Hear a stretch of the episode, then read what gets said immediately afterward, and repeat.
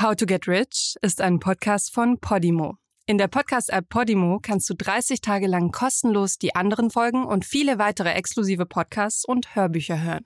Mehr Infos und den Link dazu findest du in den Show Notes. How to Get Rich, der Podcast. Hier dreht sich alles darum, wie du reich werden kannst. Es geht um die Kohle, Riesen und Moneten, die man als schwarze Zahlen auf dem Konto oder bar auf der hohen Kante haben will. Wir checken für dich, womit du wie viel Cash machen kannst. Also, Gelddruckmaschine an.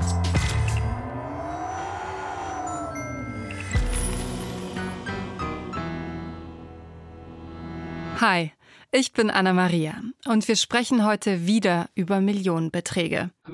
Aber die werden diesmal nicht durch harte Arbeit verdient oder durch ein gutes Investment erzielt, sondern ergaunert und zwar im ganz großen Stil. Tag für Tag werden auf dem kriminellen Weg große Mengen Geld bewegt. Dabei verliert immer jemand. Diese Episode ist ausdrücklich keine Werbung für Betrug. Wir sind einfach neugierig und wollen herausfinden, welche Strategien warum funktionieren. Okay. Scamming, Phishing, Abo-Fallen, Schockanrufe. Auf diesen Wegen gelangen Kriminelle an sehr viel Geld. Wir schauen uns ihre Tricks ganz genau an und checken, welche Summen es für Betrügerinnen zu holen gibt. Wir blicken auf spektakuläre Hochstaplerkarrieren und sprechen mit dem Experten Lothar Spielmann vom Landeskriminalamt Berlin. Er weiß, warum so viele Menschen tagtäglich Betrügerinnen ins Netz gehen. Erstmal haben wir aber ein paar Stories in unserem Team gesammelt. Es ist nämlich so ziemlich jede und jeder schon mal auf irgendeine Betrugsmasche reingefallen. Es meldete sich zuerst eine Maschinenstimme auf Englisch, die meinte, ich wäre ein Opfer von Identitätsklau und müsste für weitere Informationen die Eins drücken. Das habe ich dann auch gemacht und dann kam eine Dame, die auch in allerbestem Behördenenglisch mir gesagt hat, dass auf meinen Namen quasi Geldwäsche betrieben worden wäre. Auf 14 Konten und Kontakte nach Mexiko und was nicht alles. So, und dann musste ich quasi nachweisen, welche Konten davon wirklich mir gehören. Ich wurde dann auch noch mit ihrer Dienstnummer und ihrem vollen Namen weitergeleitet an einen anderen Officer, der hat die Nummer von Europol in Den Haag geklaut und auf dem Display erschien wirklich die Nummer von Europol, deswegen bin ich so drauf reingefallen. Aber das hatte noch andere Faktoren, weil die mich ganz schön unter Druck gesetzt haben. Zum Beispiel haben die gesagt, das wird hier aufgezeichnet und vor Gericht verwendet, dieses Gespräch. Ja, ich sollte dann quasi nachweisen, welche Konten meine sind und meinen Ausweis einscannen. Und die wollten dann auch noch, dass ich was überweise, damit ich dann quasi nachweisen könne vor Gericht, auf welche Konten ich wirklich zugreifen könne und welche nicht mit einer Art Testüberweisung. Geld würde ich danach natürlich wiederbekommen, ist klar. Und dann ist zum Glück mein Akku ausgegangen. Und dann, als ich aus diesem Film raus war, habe ich dann reflektiert. Okay, das kann alles nicht sein. Dann habe das gegoogelt und dann, fuck, alles klar. Konten sperren lassen, Ausweis sperren lassen und neu beantragt. Das perfide war halt, mit dem Trick, dass ich Opfer von Identitätsklau geworden wäre, haben sie dann meine Identität geklaut. Oh oh. Also meine Oma ähm, wurde vor zwei, drei Jahren, glaube ich, ist es jetzt her, angerufen von einer Person, die sie nicht kannte. Äh, meine Oma ist ein bisschen schwerhörig, muss man dazu sagen. Deswegen ist sie das eh schon gewohnt, nachzufragen, wer da am Telefon ist und nicht sofort die Person zu erkennen. Und dann hat meine Oma halt gefragt, ja, wer ist denn da? Ich erkenne dich nicht. Und die Person am anderen Ende meinte dann so, ja, wie, ich bin's, wie kannst du mich nicht erkennen? Und meine Oma meinte dann wohl, dass sie die Stimme meiner Mutter erkennt ähm, und hat dementsprechend dann auch gesagt, ach, Sabine, du bist's. Woraufhin die andere Person dann natürlich darauf angesprungen ist und gesagt hat, dass sie Sabine, also meine Mutter ist. Genau, und dann kam es, glaube ich, auch relativ schnell dazu, dass der Mensch am anderen Ende, der sich halt als meine Mutter ausgegeben hat, gesagt hat, um was es geht. Nämlich wollten die mehrere tausend Euro, ich glaube irgendwie so 10.000 Euro oder irgendwie sowas, für ein Darlehen haben, damit sie sich irgendwie eine Wohnung kaufen können oder sowas. Und meine Oma hat es halt einfach nicht verstanden, dass es halt nicht meine Mutter ist. Also sie hat halt gedacht, meine Mutter ruft da jetzt an und will Geld von ihr haben und war in dem Sinne dann natürlich entsetzt und total schockiert und hat dann auch, glaube ich, die Person am Telefon ziemlich angemotzt und war ziemlich entsetzt, hat relativ schnell, glaube ich, aufgelegt und hat dann den Vater angerufen, der ihr dann gesagt hat, das hör mal zu, das war, das war sie nicht. Aber von selbst hätte meine Oma das halt, glaube ich, nicht erkannt, beziehungsweise sie hat es nicht erkannt. Und wenn die Situation ein bisschen anders gewesen wäre und ich weiß nicht, meine Oma ähm, genug Geld gehabt hätte und da ein bisschen lockerer mit gewesen wäre, kann ich mir gut vorstellen, dass sie ihr schon das Geld, äh, dieser Person das Geld dann gegeben und überwiesen hätte, weil das ist ja letztendlich nur aufgeflogen, weil meine Oma das halt einfach schockiert war von der Art und Weise, wie da meine angebliche Mutter nach dem Geld fragt. Also ich wollte bei eBay Kleinanzeigen etwas kaufen für knapp 800 Euro insgesamt. Das war ein etwas zu günstiger Preis. Deshalb war für mich klar, das mache ich nur mit PayPal-Käuferschutz. So, nach der Überweisung wollte der Betrüger einen Screenshot meiner PayPal-Bestätigungsmail haben, was mir komisch vorkam. Spoiler. Er brauchte die da enthaltenen letzten vier Ziffern meiner Kreditkarte, um sich später bei PayPal am Telefon als mich zu authentifizieren. Dann wurde nicht mehr reagiert. Ich also PayPal-Käuferschutz aktiviert. Dann hinterlegt er eine UPS-Tracking-Nummer, die im Prinzip eigentlich nur sagt, dass ein Paket bei irgendjemandem in meinem Postleitzahlengebiet abgegeben wurde. Das hat scheinbar gereicht. PayPal schließt den Fall, offenbar auch, weil sich der Betrüger in meinem Namen eben bei PayPal ausgegeben hat.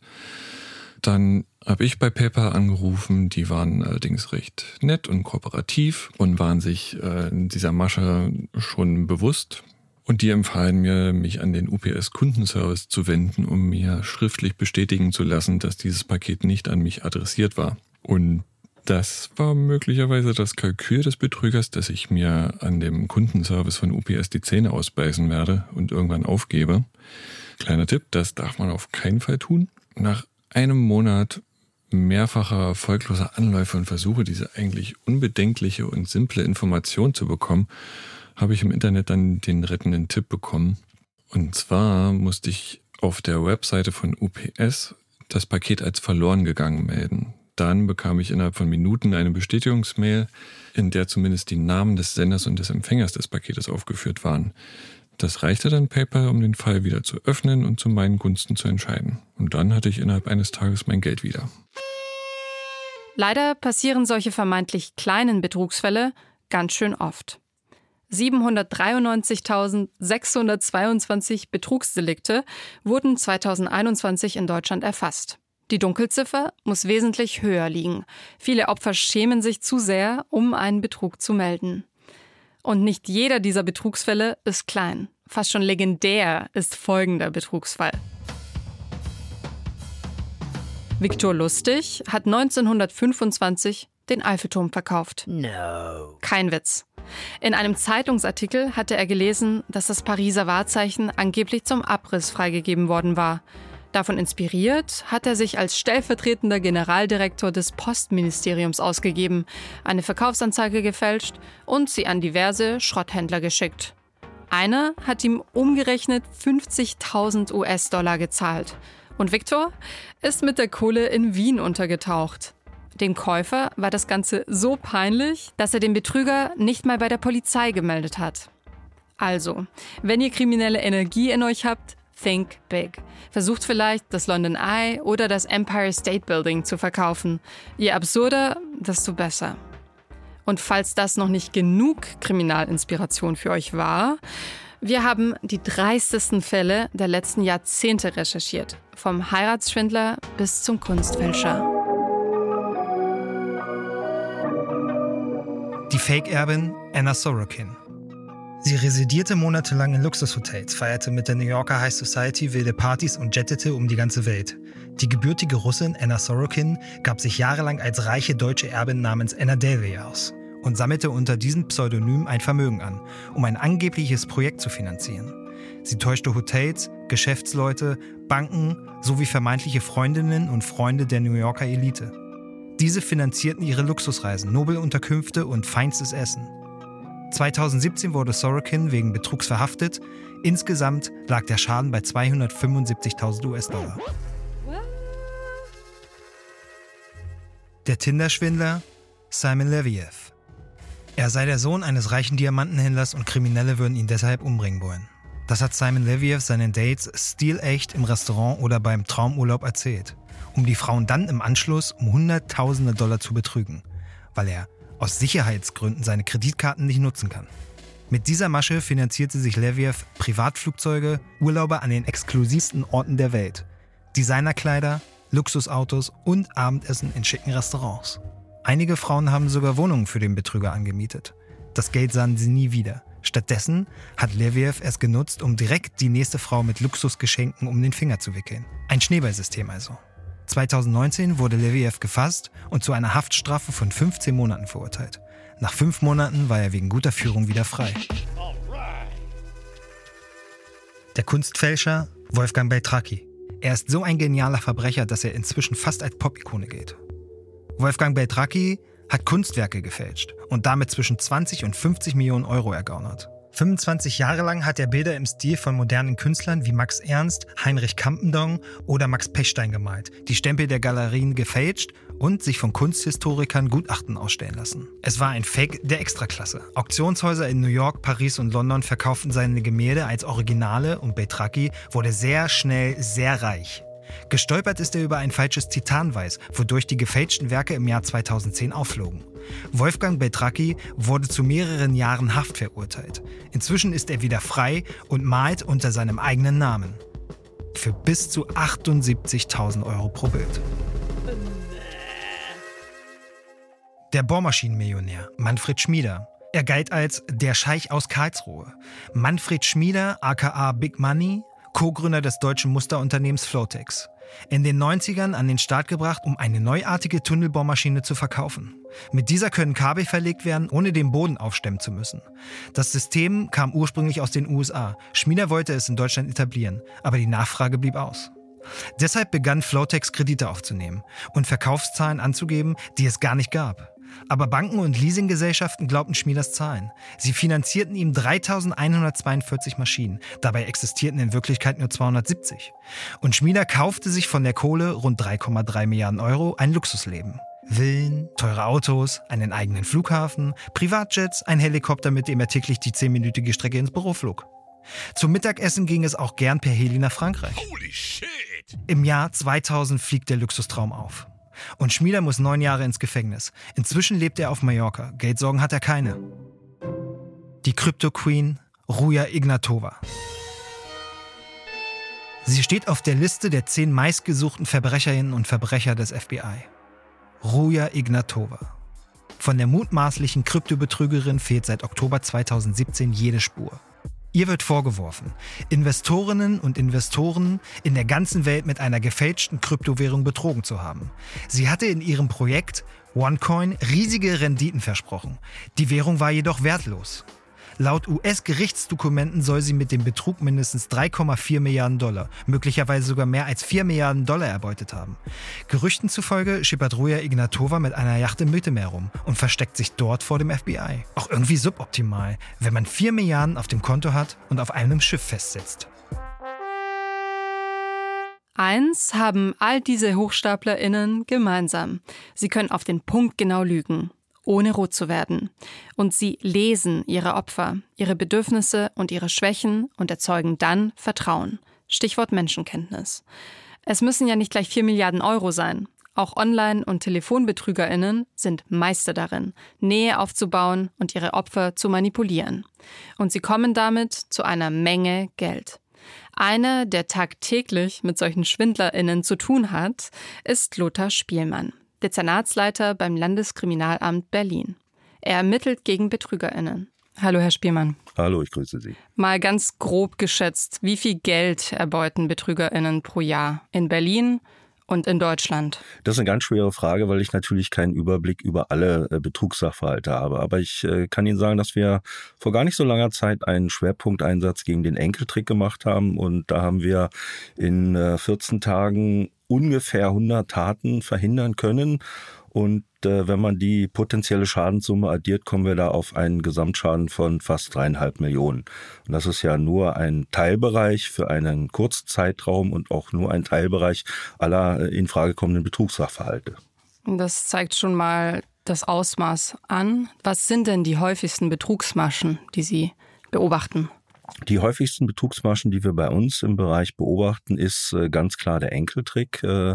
Äh, äh, sowohl in der klassischen Variante, dann auch anfangs in der Corona-Phase mit einer Abwandlung bezogen eben auf diese Corona-Erkrankung und zurzeit, und das drückt uns sehr, sind diese sogenannten Verkehrsunfalllegenden oder auch Schockanrufe. Dann gehen wir zunächst auf die erste Strategie ein, also den Enkeltrick. Was ist das überhaupt? Der Enkeltrick ist eine äh, sehr alte Geschichte, ausgedacht von Arkadios, äh, genannt Hos Lakatosch, äh, der vor über 20 Jahren aus Polen mit seinen Anrufen angefangen hat. Die Anfang, die anfängliche Legende war ähm, dieser ominöse Anruf, Hallo, erkennst du mich? Ähm, wenn dann der Angerufene oder die Angerufene auf diesen Anruf angegangen ist, jemand mit Namen angesprochen hat, dann ging das Gespräch los. Und anfangs ging es um günstigen Immobilienerwerb, einen günstigen Autokauf. Äh, dazu brauchte man Unterstützung, finanzielle Unterstützung. Und dann wurde das Geld entsprechend abgezogen. Das heißt, jemand ruft an, gibt sich als Enkel, Enkelin aus und sagt, ich brauche Geld. Genau, lässt sich entsprechend erraten, also gibt sich ja nicht aus, sondern lässt sich erraten. Der Angerufene denkt dann, er spricht mit dem Enkel, der Enkelin, im Regelfall sind es äh, männliche Anrufer, ähm, und, und daraus baut sich dann der weitere Gesprächsverlauf auf. Wo finden denn die BetrügerInnen ihre Opfer? Im Telefonbuch, im Internet? Wie kommt man auf die Nummern? Ja, wir gehen davon aus, dass sie tatsächlich auf äh, frei zugängliche Informationsquellen zugreifen und dort ihre Opfer insbesondere danach auswählen, äh, dass sie vorrangig Personen anrufen, die ältlich oder älter klingende Vornamen haben, weil sie da eben einfach erwarten, dass der Gesprächsteilnehmer dann tatsächlich älter ist. Äh, also jemand, der, weiß ich nicht, Lena oder Marle heißt, der muss sich äh, in der nächsten Zeit wahrscheinlich nicht Sorgen machen, entsprechend angerufen zu werden.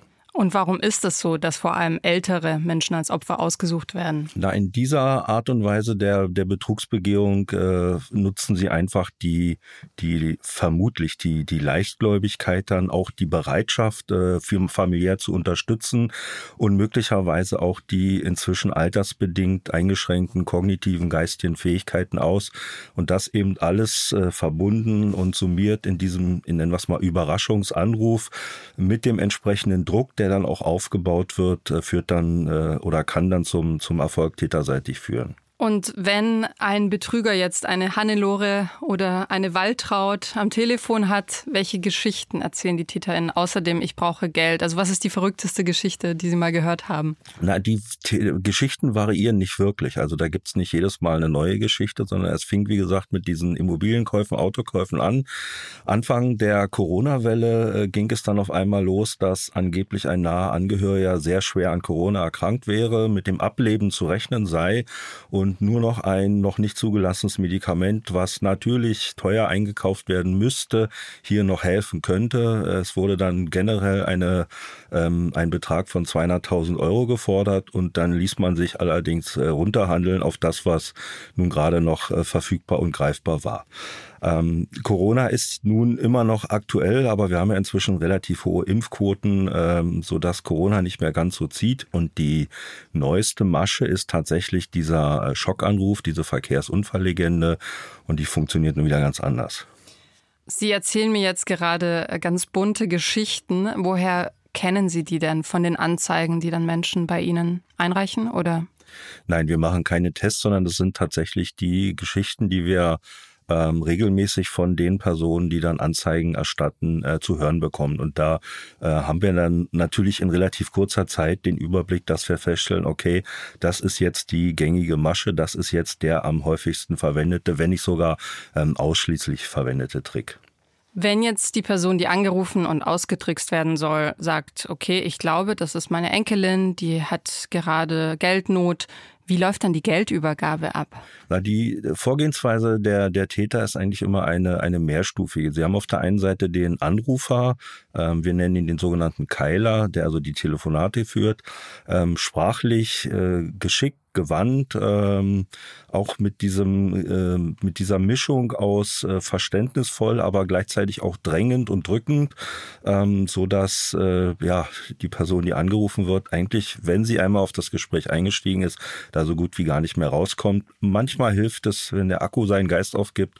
Das ist dann aber der glückliche Umstand im Einzelfall. Dann haben wir im Hintergrund arbeitend einen Logistiker, der dafür sorgt, dass, wenn Geld abgeholt werden muss, auch jemand in der Nähe ist. Und dann haben wir als drittes den sogenannten Abholer, der dann tatsächlich ähm, zur Wohnung kommt oder zum vereinbarten äh, Treffort äh, zur Zeit und dann dort die äh, Bargeld, Schmuck, Wertsachen, was auch immer äh, greifbar ist, äh, in Empfang nimmt. Es gibt Varianten, bei denen auch äh, entsprechende Wertsachen einfach abgelegt werden sollten und auch das haben dann die Geschädigten zum Teil gemacht. Also ähm, ein Jutebeutel mit, mit Geldschmuck, Wertsachen im vier, fünf, sechsstelligen Bereich einfach hinter der Mülltonne abgelegt, weil dort der angeblich verdeckte Ermittler dann äh, das Geld abholen wollte. Also das sind richtig kriminelle Strukturen. Sie sagen es, das ist geplant, äh, durchdacht. Äh, da sitzt einer im Hintergrund, der sich ganz klar überlegt, okay, wir telefonieren jetzt durch und dann wird halt einfach versucht. Und äh, in dem Augenblick, wo sie merken, okay, die Gesprächsperson steigt auf die Geschichte ein und da ist möglicherweise äh, was zu holen, äh, wenn es dann darum geht, die Beträge zu erfragen, ähm, dann blinken vielleicht schon die Dollarzeichen in den Augen und dann wird der Abholer schon mal in Position gebracht, um dann auch tatsächlich äh, alles in Empfang nehmen zu können. Und die Opfer merken bei welchem Moment, dass es vielleicht ein Betrug war? Leider erst, äh, wenn es tatsächlich zu spät ist. Also wir haben es hier, ähm, das möchte ich auch ausdrücklich betonen, wir haben es hier nicht mit äh, Personen zu tun, die äh, leicht einfältig oder leichtfertig auf irgendwelche ähm, Geschichten eingehen. Ähm, schon die, die Summen, über die wir hier reden, also fünf, sechsstellige Beträge, die hat man ja im Regelfall nicht zu Hause, wenn man äh, ja nicht irgendwo auch im Laufe seines Lebens eine entsprechende berufliche ähm, Tätigkeit innehatte und überhaupt in die Lage äh, sich versetzt hat, der, über derartige Beträge verfügen zu können. Sie merken es dann, äh, wenn zum Beispiel der Gesprächskontakt nicht mehr möglich ist, wenn Sie also dann am Tag nach der Übergabe nochmal versuchen, zum Beispiel den falschen Polizeibeamten anzurufen und da geht natürlich keiner mehr ans Telefon oder wenn Sie tatsächlich nach der Geldübergabe dann einfach zur Ruhe kommen, eventuell auch mit jemandem darüber sprechen und dann auf einmal wie aus einer Art Trance aufwachen und erkennen, oh, das war wohl nicht richtig. Das Geld ist dann aber weg. Das Geld ist weg. Und Sie können es auch nicht zurückholen. Wir können es versuchen. Ähm, wir haben auch zum Teil schon entsprechende Geldbeträge dann äh, aufgefunden und beschlagnahmt.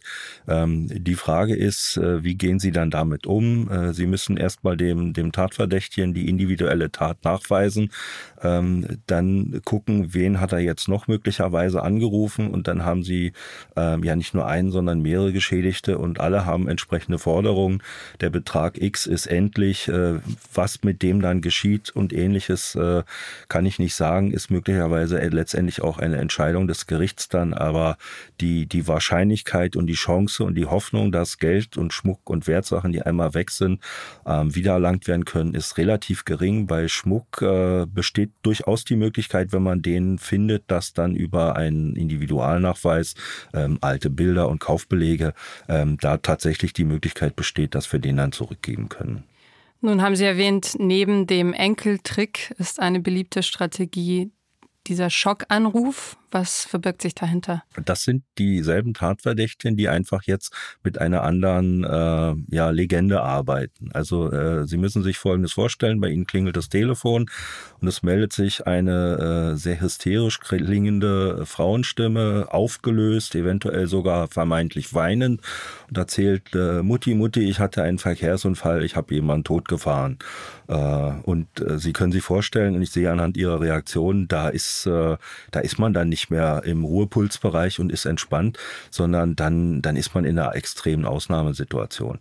Äh, und je nachdem, wie das Gespräch dann weitergeht, äh, übernimmt äh, gegebenenfalls ein, ein freundlicher Polizeibeamter, der Hilfestellung leisten möchte oder ein freundlicher Staatsanwalt das Telefonat und erklärt der Tochter in diesem Fall eine Haftstrafe droht, dass man diese Haftstrafe aber abwenden könne, wenn eine Kaution bezahlt wird. Und dann geht die Geschichte so weiter wie sonst auch. Dann wird erfragt, was ist da, was können wir nehmen. Oder es wird einfach ein Betrag gefordert. Die Person sagt dann, so viel habe ich aber nicht. Na, wie viel haben sie denn? Dann lässt man sich gegebenenfalls runterhandeln und dann äh, kommt es genau zu der Übergabe, wie ich vorhin geschildert habe. So würde das natürlich nie in einem echten Verkehrsunfall ablaufen in unserem Rechtsstaat, oder? So würde es in Deutschland überhaupt nie nicht ablaufen, um es mal ganz deutlich so zu sagen. Das ist ja fast schon ein Theaterstück, was die Betrüger da vorspielen am Telefon. Nutzen die Stimmverzerrer oder wie machen die das, wenn sie sagen, die meisten Täter sind männlich? Nein, die sprechen ganz normal, also mit ihrer ganz normalen Alltagsstimme. Da wird nichts verfälscht, nichts verzerrt. Es soll ja wie der Anruf der Tochter des Sohnes oder des äh, Staatsanwaltes klingen. Also es ist da, wir kommen keine technischen Mittel zum Einsatz. Das Einzige, was äh, gegebenenfalls zum Einsatz kommt, ist, dass äh, die Telefonnummern manipuliert werden, ähm, dass sie also äh, bei sogenannten gespooften Anrufen dann zum Beispiel im Display bei sich, wenn sie ein entsprechendes Telefon haben, die äh, 030110 sehen und der Anrufer sich dann als vermeintlicher Polizeibeamter zu erkennen gibt. 030 ist die Vorwahl von Berlin. Genau, 030 als Vorwahl von Berlin und die 110 als die vermeintliche Nummer der Polizei. Nun müssten die meisten Leute wissen, dass man die 110 zwar anruft, wenn man mit der Polizei sprechen möchte, dass wir aber niemals mit dieser Rufnummer bei Ihnen anrufen. Das ist äh, auch technisch nicht möglich. Nur fürs Verständnis, was ist ein geswoofter Anruf? Ein gespoofter Anruf ist ein äh, Anruf, bei dem Sie dem Empfänger einfach eine x-beliebige Telefonnummer als Gesprächsteilnehmer ähm, vorgaukeln. Die können Sie frei wählen. Gibt es technische Möglichkeiten, sowohl auf dem Handy als auch am Computer. Und dann können Sie jede x-beliebige Telefonnummer, die Sie möchten, als vermeintliche Anrufnummer angeben. Und Sie denken dann, weiß ich nicht, mit dem König von Belgien zu sprechen, weil die belgische Nummer im Display blinkt. Ist eine Ihrer Geschichten Ihnen besonders in Erinnerung geblieben, weil sie besonders verrückt oder ausgeklügelt war? Ja, die Geschichten sind alle äh, ausgeklügelt und, und dramatisch zugleich, weil Geld, was im Regelfall übergeben wurde, im Regelfall weg ist. Ich erinnere mich an einen Sachverhalt in Berlin, bei dem es uns gelang, eine sehr hohe Forderung, äh, allerdings in einem etwas anderen Deliktsbereich, abzuwenden. Da ging es um tatsächlich 900.000 Euro, äh, die jemand äh, auch in Bar zur Verfügung hatte und die er in Bar äh, fast bereit war äh, zu übergeben. Und äh, ja, da waren wir heilfroh und äh, der entsprechende Herr dann im Nachhinein auch, als äh, wir das verhindern konnten. Was war da die Masche? Da ging es um ähm, einen Callcenter-Anruf. Da ist die Vorgehensweise eine andere. Es sind auch andere Tätergruppierungen. Diese Callcenter arbeiten aus der Türkei, äh, Izmir, Ankara als Beispiel. Die Vorgehensweise ist immer dieselbe. Es ruft bei Ihnen jemand an, der sich als Polizeibeamter zu erkennen gibt, ähm, der behauptet, dass eine Einbrecherbande äh, festgenommen wurde und dass man bei einem der Täter einen Zettel mit äh, Anschriften, Adressen gefunden habe und natürlich auch Ihre Adresse sich dabei befindet. Und jetzt besteht die Vermutung, dass auch bei Ihnen eingebrochen werden soll. Und ab dem Augenblick ist abzuwarten, wie der äh, Gesprächspartner auf das Gespräch reagiert. Der eine oder andere legt gleich auf, weil er zum Glück weiß, worum es geht, erkennt es. Der eine oder andere lacht vielleicht noch darüber. Aber in dem Augenblick, wo Sie diesen Anruf tatsächlich ernst nehmen und auf das Gespräch einsteigen, habe ich als derjenige, der bei Ihnen anruft, ja die Steuerung und kann dann erfragen, ob sie Wertsachen zu Hause haben, ob Gefahr besteht, dass ihnen etwas wegkommt, kann natürlich meine Unterstützung anbieten. Und dann gibt's äh, regelmäßig zufälligerweise den Polizeibeamten, meistens auch noch etwas spannender, den verdeckten Ermittler, der in der Nähe ist, der die Wertsachen ihnen entgegennehmen kann, der sie sichern kann und da kommt es dann tatsächlich zu diesen Ablagen hinterm Müllbeutel oder äh, hinterm Mülleimer oder in einem Fall ähm, ist Schmuck, Wertsachen sind äh, in einem Aufzug äh, hinterlegt worden. Im Aufzug wurde dann der Knopf Erdgeschoss gedrückt und äh, die ältere Dame war dann der Meinung, dass alles sicher ist. Das ist ja wie im Thriller. Das ist äh, wie im Thriller leider, aber es funktioniert halt leider auch. Das heißt, bei dem Herrn mit den 900.000 war es so, dass er dieses Bargeld, das er zur Verfügung hatte, jemanden zur Sicherung geben sollte. Er wollte da genau alles sichern, was da war, damit äh, nichts passiert sozusagen. In diesem Glauben lebte er zumindest kurzfristig. Kommen wir mal zum Ende hin. Ähm, diese riesigen Summen an Geld, wo landen die denn? Nun, die werden transferiert, entweder in die Türkei oder nach Polen, ganz einfach. Diese zwei Länder, das war's? Ja, in den Fällen, äh, über die wir hier reden. Also das sind die, die Hauptakteure äh, für derartige Tatbegehungen. Zum einen Enkeltrick Richtung Polen und für die äh, Callcenter-Anrufe mit den falschen Polizeibeamten Richtung Türkei. Das heißt, äh, die jeweiligen Nationen haben sich da auch spezialisiert auf eine Strategie. Auf, äh, ich möchte es auf keinen Fall auf die die Nation, äh, Nationen abwenden. Ja, also da, da bitte ich auch keinen falschen Zungenschlag einzubringen. Wir reden hier über einzelne Tatverdächtige, die in einem Fall eben aus Polen heraus agieren und in dem anderen Fall ähm, deutsch sprechende, deutschstämmige, sogar mit zum Teil mit deutscher Staatsangehörigkeit ähm, versehene ähm, Muttersprachler, die allerdings irgendwo auch einen äh, Bezug in die Türkei haben und deshalb aus der Türkei heraus agieren. Und wir haben ja schon anders gesagt, wir haben ja schon in Deutschland das Problem, dass die Zusammenarbeit zwischen äh, Länderpolizeien, 16 Bundesländern nun nicht die einfachste ist. Und Sie können sich vorstellen, dass es im Falle einer grenzüberschreitenden äh, Ermittlungstätigkeit, auch wenn Polen unser unmittelbares Nachbarland ist, nicht einfacher wird. Haben Sie aber praktisch eine Idee, wo das Geld dann physisch sich befindet? Also ist das irgendwo in einem Bunker oder ist das auf einem Konto geparkt? Wo landet das? Bordellbesuche, äh, Essen gehen, Casinobesuche, äh, Feierlichkeiten, Schmuck, Uhren, Autos, Immobilien. Das wird verprasst. Das wird einfach verprasst. Und da jeden Tag neues Geld reinkommt, macht man sich auch keine Gedanken täterseitig äh, und muss nicht sparen. Ein paar dieser Täter, Täterinnen haben Sie ja sicherlich schon stellen können. Wie hoch ist denn die Chance, die Quote der Aufklärung? Bei diesen Delikten ist es äh, tatsächlich relativ schwer. Zum einen, weil eben über grenzüberschreitend gearbeitet wird, zum Teil, weil wir äh, mit dieser mehrstufigen Vorgehensweise zu tun haben. Die sogenannten Abholer nehmen wir regelmäßig fest. Es kommt also regelmäßig dazu, dass wir entsprechende Abholer hier im, im Stadtgebiet dann äh, festnehmen und versuchen dann weiter zu ermitteln. Die haben zum Teil aber wirklich keinen oder nur einen, einen sehr losen Kontakt zum Logistiker. Da gibt es dann tatsächlich äh, Leute, die äh, über eBay Kleinanzeigen als Kurierfahrer angeworben werden und sich sicherlich denken können, dass das, was sie da machen, nicht ganz sauber ist, dann aber auch sagen, okay, ist mir eigentlich egal, ich krieg sogar noch ein bisschen Geld dafür und wenn er mir sagt, ich soll da hinfahren und was abholen und dahin bringen, dann mache ich das. Also das äh, haben wir tatsächlich so, sodass die Möglichkeit dann vom Abholer äh, über den Logistiker weiterzukommen nicht so groß ist. Wir haben da andere Möglichkeiten der Ermittlungsführung und die sind zum Teil auch recht erfolgreich. Äh, wie gesagt, bei dem Schwerpunkteinsatz haben wir auch äh, mehrere Tatverdächtige auch äh, mittlerer Führungsebene festnehmen können. Und wenn man einmal angefangen hat, jetzt so ein bisschen salopp formuliert, die Bettdecke wegzuziehen, dann kann man sich in, in kleinen Schritten da weiterarbeiten und da sind wir gerade dabei. Klingt auf jeden Fall nach einer wichtigen Sisyphus-Arbeit, die das Sie da ist leisten. Es in jedem Fall. Können Sie mir eine ungefähre Zahl geben, wie viele der Fälle dann auch aufgeklärt werden? Ja, kann ich. Äh, wobei man hier differenzieren muss zwischen den äh, Versuchstaten, die ja auch äh, angezeigt werden, und den vollendeten Taten, also die Taten, bei denen es dann tatsächlich zu einem Schadenseintritt gekommen ist. Und nach unseren internen Unterlagen haben wir bei den vollendeten Taten eine ungefähre Aufklärungsquote von 20 Prozent. Also eine von fünf Taten äh, können wir dann tatsächlich aufklären. Immerhin. Ich kann mir vorstellen, dass viele Opfer ihre Taten auch gar nicht melden, weil sie sich schämen oder sich nicht trauen. Jein. Also die, die Frage nach dem Dunkelfeld, äh, also nach den nicht äh, polizeilich bekannt gewordenen Straftaten und Sachverhalten, die stellt sich ja in jedem Deliktsbereich. Wir können tatsächlich keine Auskunft geben, wie, wie groß das Dunkelfeld ist, sonst wäre es kein Dunkelfeld mehr.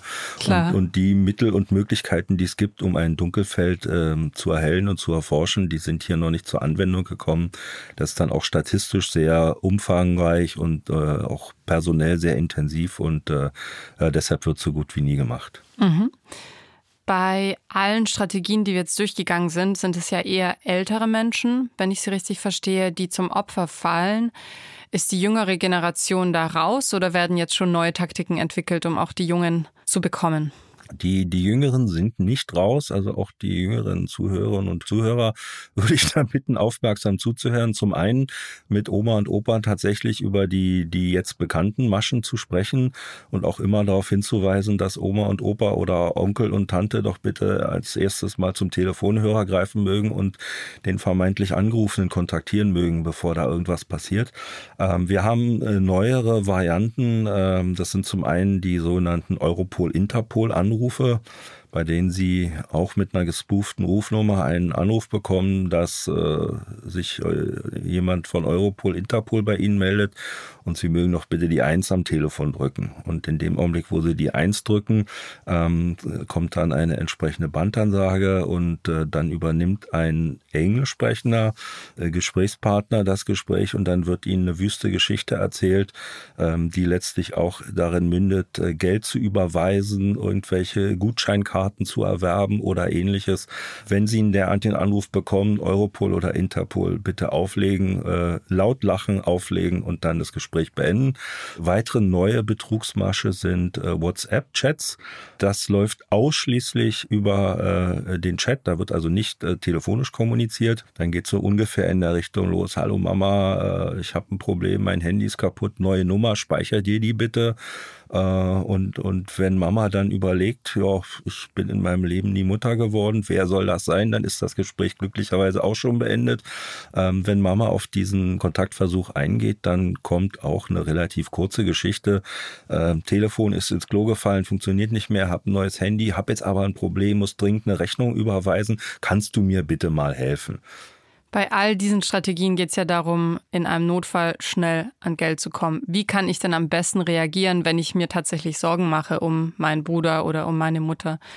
Nun, äh, nehmen wir zum Beispiel den WhatsApp-Chat. Äh, wenn ich in der Lage bin, per Chat zu kommunizieren, dann bin ich auch in der Lage zu telefonieren. Selbst wenn ich ein neues Telefon haben sollte und selbst wenn ich eine neue SIM-Karte mit einer neuen Nummer haben sollte, spricht doch überhaupt nichts dagegen, die Anruftaste zu drücken.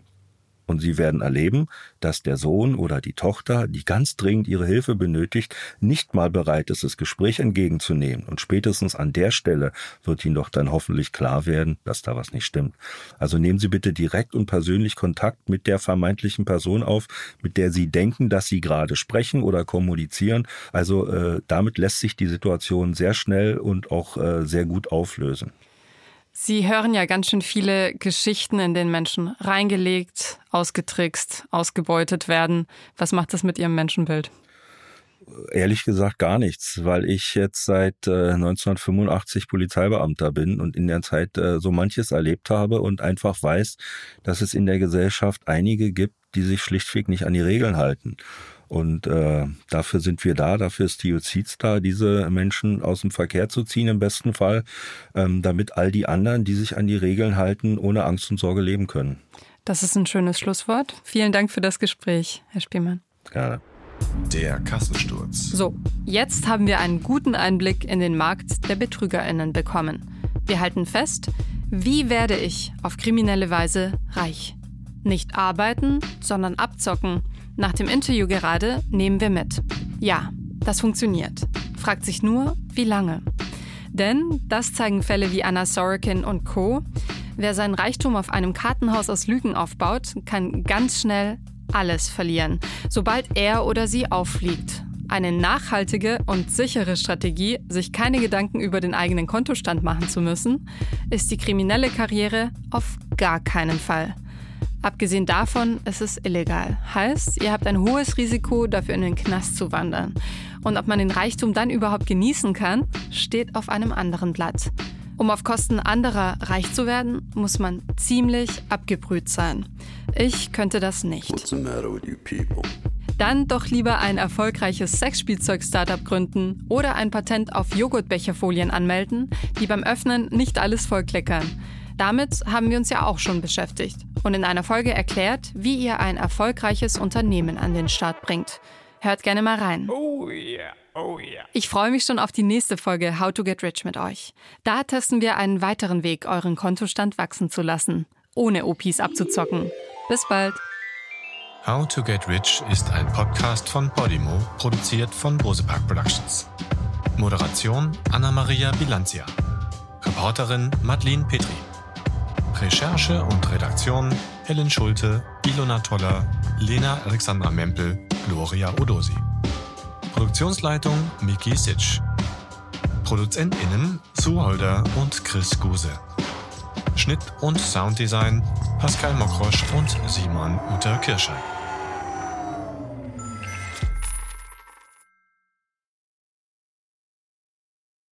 How to Get Rich ist ein Podcast von Podimo. In der Podcast-App Podimo kannst du 30 Tage lang kostenlos die anderen Folgen und viele weitere exklusive Podcasts und Hörbücher hören. Du kannst das Probeabo jederzeit kündigen. Du wirst auf der Seite deine Bezahldaten hinterlegen müssen, um deine Anmeldung abzuschließen. Aber keine Sorge, wenn du innerhalb der 30 Tage kündigst, zahlst du natürlich keinen Cent. Wenn du nach Ablauf deines Probeabos bei Podimo bleiben willst, zahlst du im Monat 4,99 Euro und bekommst weiterhin Zugriff auf alle exklusiven Podcasts und Hörbücher der App. Den Link go.podimo.com slash rich findest du auch in den Show Notes.